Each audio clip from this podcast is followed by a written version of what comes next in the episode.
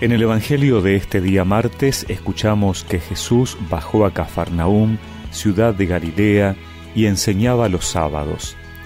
Y todos estaban asombrados de su enseñanza porque hablaba con autoridad.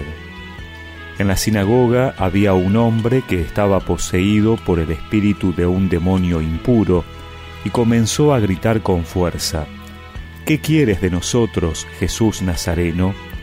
¿Has venido para acabar con nosotros? Ya sé quién eres, el Santo de Dios. Pero Jesús lo increpó diciendo, Cállate y sal de este hombre.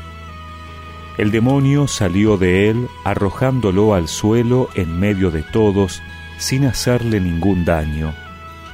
El temor se apoderó de todos, y se decían unos a otros, ¿qué tiene su palabra? Manda con autoridad y poder a los espíritus impuros, y ellos salen. Y su fama se extendía por todas partes en aquella región.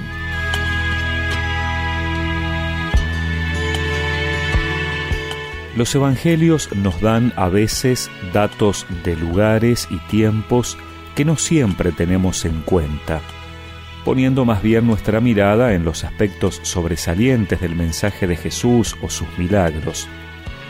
Pero nos hace bien pensar que esos detalles no han sido narrados solo para una nota de color, sino que también pueden ser significativos en nuestra vida espiritual o pastoral.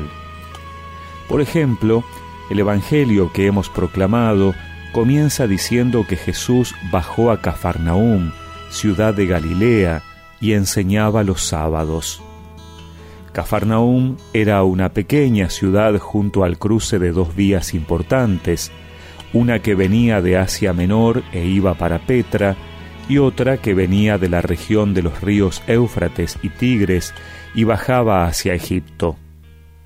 Pasaba mucha gente por allí que seguramente se quedaría a descansar, gente que iba a lugares importantes.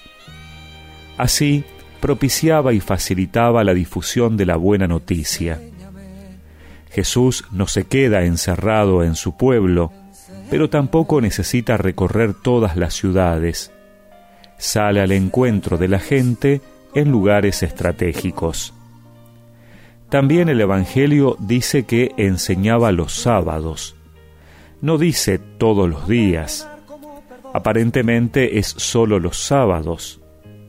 A veces imaginamos a un Jesús instruyendo a sus discípulos o a las multitudes todo el tiempo, pero aquí Jesús es también estratégico.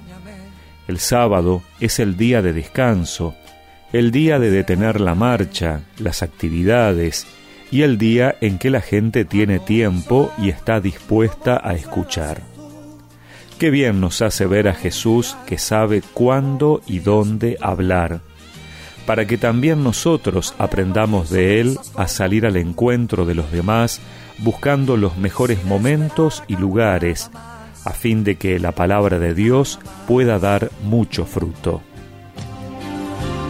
Tengo mucho que aprender de ti, amor.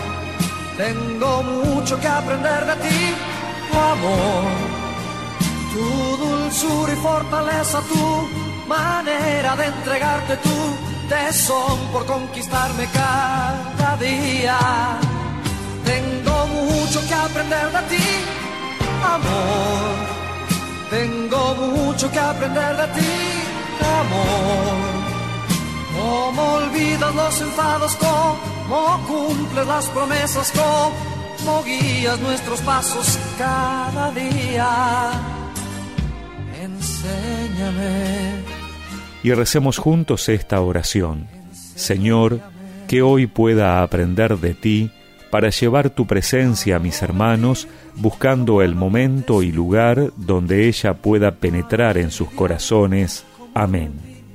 Y que la bendición de Dios Todopoderoso, del Padre, del Hijo y del Espíritu Santo los acompañe siempre